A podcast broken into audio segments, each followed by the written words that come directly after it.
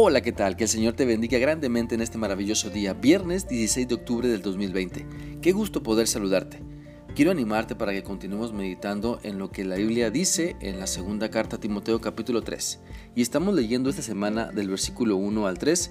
Este pasaje dice así. Recuerda que en los últimos días llegarán tiempos difíciles. La gente se volverá egoísta, amante del dinero, fanfarrona y orgullosa. Se insultarán unos a otros, no obedecerán a sus padres, no darán ni las gracias y serán unos malvados. No sentirán afecto por los demás ni estarán dispuestos a perdonarlos. Hablarán con maldad, estarán fuera de control, serán crueles y odiarán el bien. Creo que podemos coincidir en que estamos viviendo en tiempos difíciles porque cada vez más vemos personas con esta actitud y les podemos observar tanto dentro de la iglesia como fuera. Es decir, esta actitud difícil la vemos en los creyentes como en los no creyentes. Muchas personas se han dejado dominar por su mal carácter o por el pecado que produce un mal carácter y no han querido darse cuenta de la importancia de renunciar a ser una persona difícil dejando de pecar deliberadamente y rindiéndose a los pies de Cristo para que su transformación sea tan real y verdadera. Es por eso que siguiendo con el estudio de este pasaje debemos esforzarnos también por dejar de ser personas difíciles que hablemos con maldad. La maldad tiene muchas caretas, se presenta de diferentes maneras y muchas veces con diferentes disfraces. Y cuando le das entrada a tu mente, lo siguiente es que te pones a hablar mal de las demás personas. El calumniar a otros implica atribuir falsa y maliciosamente a alguien palabras, actos o intenciones deshonrosas con el fin de hacerle mal y dañarle, y que muchas veces toda esta atribución es falsa. Muchas veces caemos en calumniar a los demás eh, Muchas veces en nuestras reuniones con otras personas abunda la maldad en nuestra boca porque empezamos a calumniar a otras personas por diversión o por costumbre, como si la reunión no fuera divertida si no hablamos mal de otras personas. Por esto no es sano que seamos así, esto no debe ser así, debemos de despojarnos de la idea diabólica y malvada que aprendimos que dice piensa mal y acertarás. Porque como, seguidores de Cristo debemos llenar nuestra mente con su palabra y no con malos pensamientos o intenciones que terminan siempre llevándonos al pecado. Por eso busca a Dios para que limpie tu mente, busca a Dios para que limpie tu boca e intenciones y puedas ser libre de andar calumniando a los demás.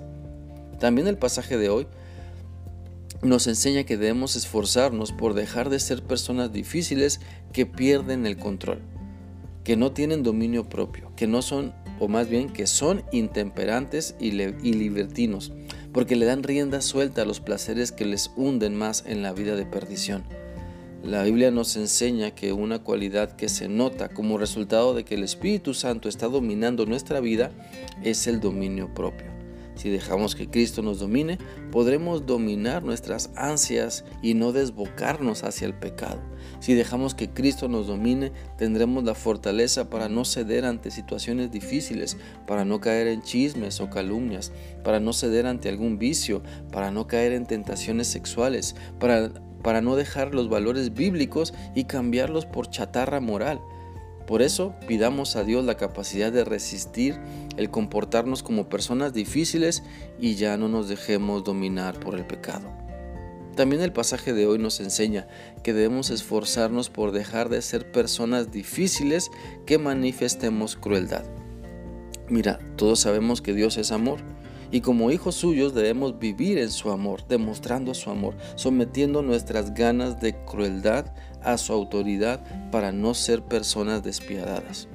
Cuando nos permitimos creerle a Dios y practicar su voluntad, lo áspero y difícil de nuestro carácter se empieza a caer por el poder de Cristo. Cuando decidimos seguir a Cristo en obediencia, entonces su amor reina en nuestra vida y la crueldad desaparece porque nos sometemos a la autoridad de Cristo. Te animo a que analices tu vida y si está llena de intenciones de crueldad porque has dejado que la maldad te domine, pide la ayuda de Dios para que puedas dejar de comportarte como una persona difícil y ahora seas una persona dócil en obediencia a Cristo o que en obediencia sigue a Cristo. El pasaje también continúa diciendo, por último, que debemos esforzarnos por dejar de ser personas difíciles que odian el bien. Muchas personas odian el bien, odian hacer lo correcto y lo digo porque si amaran la voluntad de Dios, no estarían en pleito tras pleito. Si amaran la voluntad de Dios, también amarían a su prójimo y perdonarían con más facilidad. Si amaran con eh, si amaran la voluntad de Dios, se notaría un gran cambio en sus vidas porque Cristo les está transformando.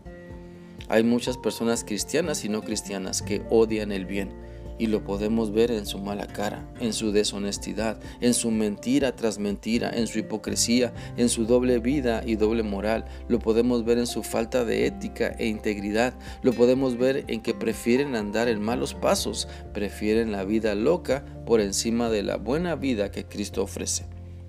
Por tanto, quiero animarte para que ajustes los tornillos de tu mente y de tu corazón y te decidas seguir a Cristo. Deja ya de ser una persona difícil y experimenta la transformación que solo Cristo puede obrar en tu carácter. Créeme que no tienes que ser una persona difícil. No tienes que vivir dominado por tu mal carácter. Mejor deja que Cristo domine tu vida para que veas que en el tiempo difícil puede cambiar para ser un tiempo de bendición donde la palabra de Dios more en tu mente y corazón. Espero que esta reflexión sea útil para ti y que continúes meditando en lo que Dios te ha mostrado el día de hoy. Que sigas teniendo un bendecido día y un excelente fin de semana. Dios te guarde.